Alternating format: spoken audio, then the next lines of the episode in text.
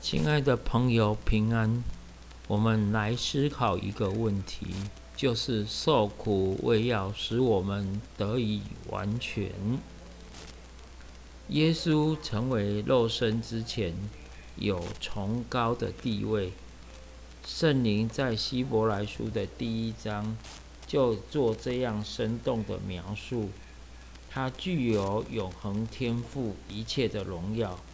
并且与天父同等，是出于上帝的上帝，出于真光的真光，出于上帝本身的上帝本体。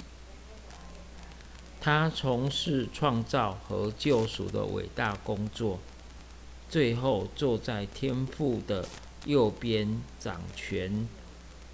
接着，照着这个写照有所改变。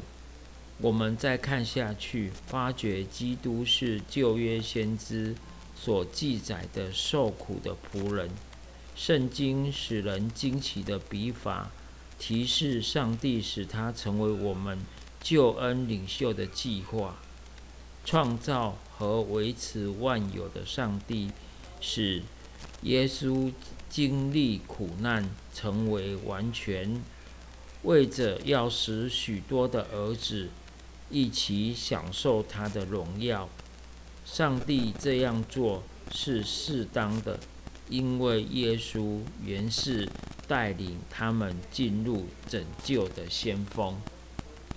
我们再继续看下去，就会知道，基督已经成为天上的大祭司。今天，慈爱和信实的基督。为我们在上帝面前担任祭司的职位。他虽然是儿子，还是因所受的苦难学了顺从。他既得了完全，就在凡事上从顺从他的人，就为凡顺从他的人。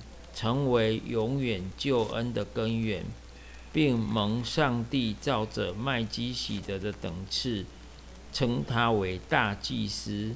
记者在希伯来书五章八到九节这一段经文，我们再来读一次。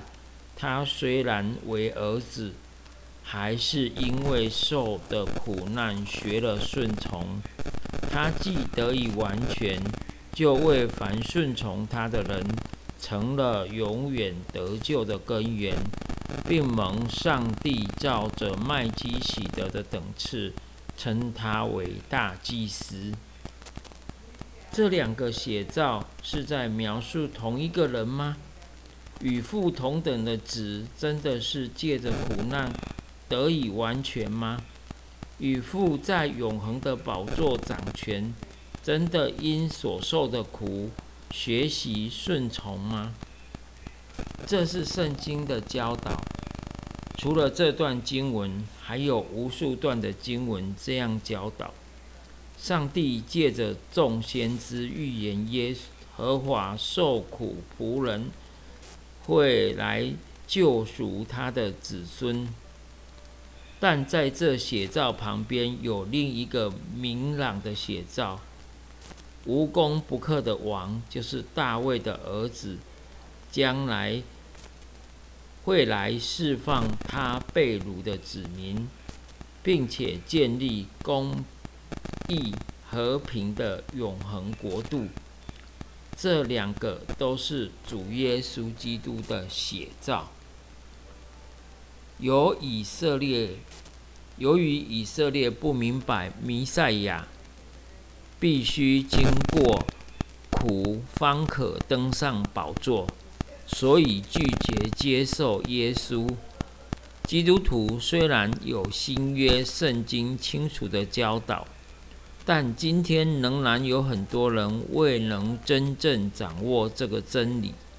说到苦难是我们人生必须有的遭遇时，我们便觉得难以接受。或不愿意接受。如果我们接受这一点，灵命便会显然的强壮，并且为基督多结果子。我们忽略了，因为人堕落，上帝把苦难列入他为其儿女拟定计划的内之内，一如他把苦难列入他为其儿子拟定的计划一般。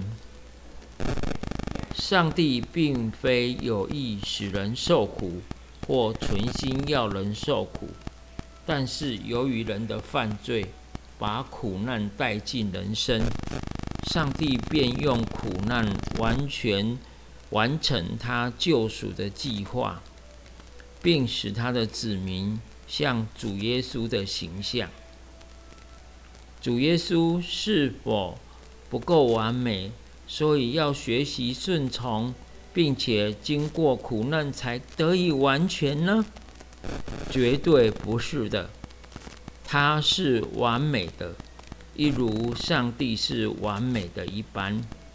他在永恒中一向是顺服的，就是上帝的儿子的身份而论，他是完全无缺憾的。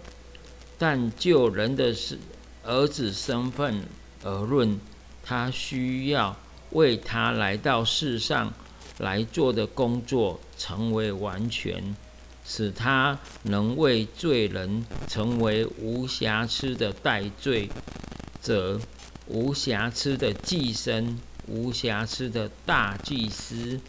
他要成为人的救主，所以要在罪恶充斥的人间学习顺从。救主成了肉身，必须在受到人间的苦难之严厉的考验中学习顺从。受苦并非上帝创造万物的本意，苦难是撒旦借着人的堕落侵入人间所造成的。耶稣完全是上帝，但他在世上的生活。也完全是人，为了拯救人类，他必须完全过着人的生活，并且用自己的身体为人承担罪的全部重担。因此，他必须经历人间极度的苦难。他在苦难忧患中学习完全顺从。这样才能成为我们的救主和大祭司。掌权的上帝用人犯罪而进入这世界的苦难，使他无罪的儿子成为完全，能够完成拯救人类的工作。他用撒旦带来的苦难作为救主得荣耀和登上宝座的途径。主为我们受苦，使我们得荣耀的盼望。上帝用苦难使我们得以完全，使我们能够迎接将来的荣耀，做好准备。我们会觉得难以接受吗？亲爱的弟兄姐妹，我们就读到这里，让我们一起来思考这个问题。愿上帝赐福大家。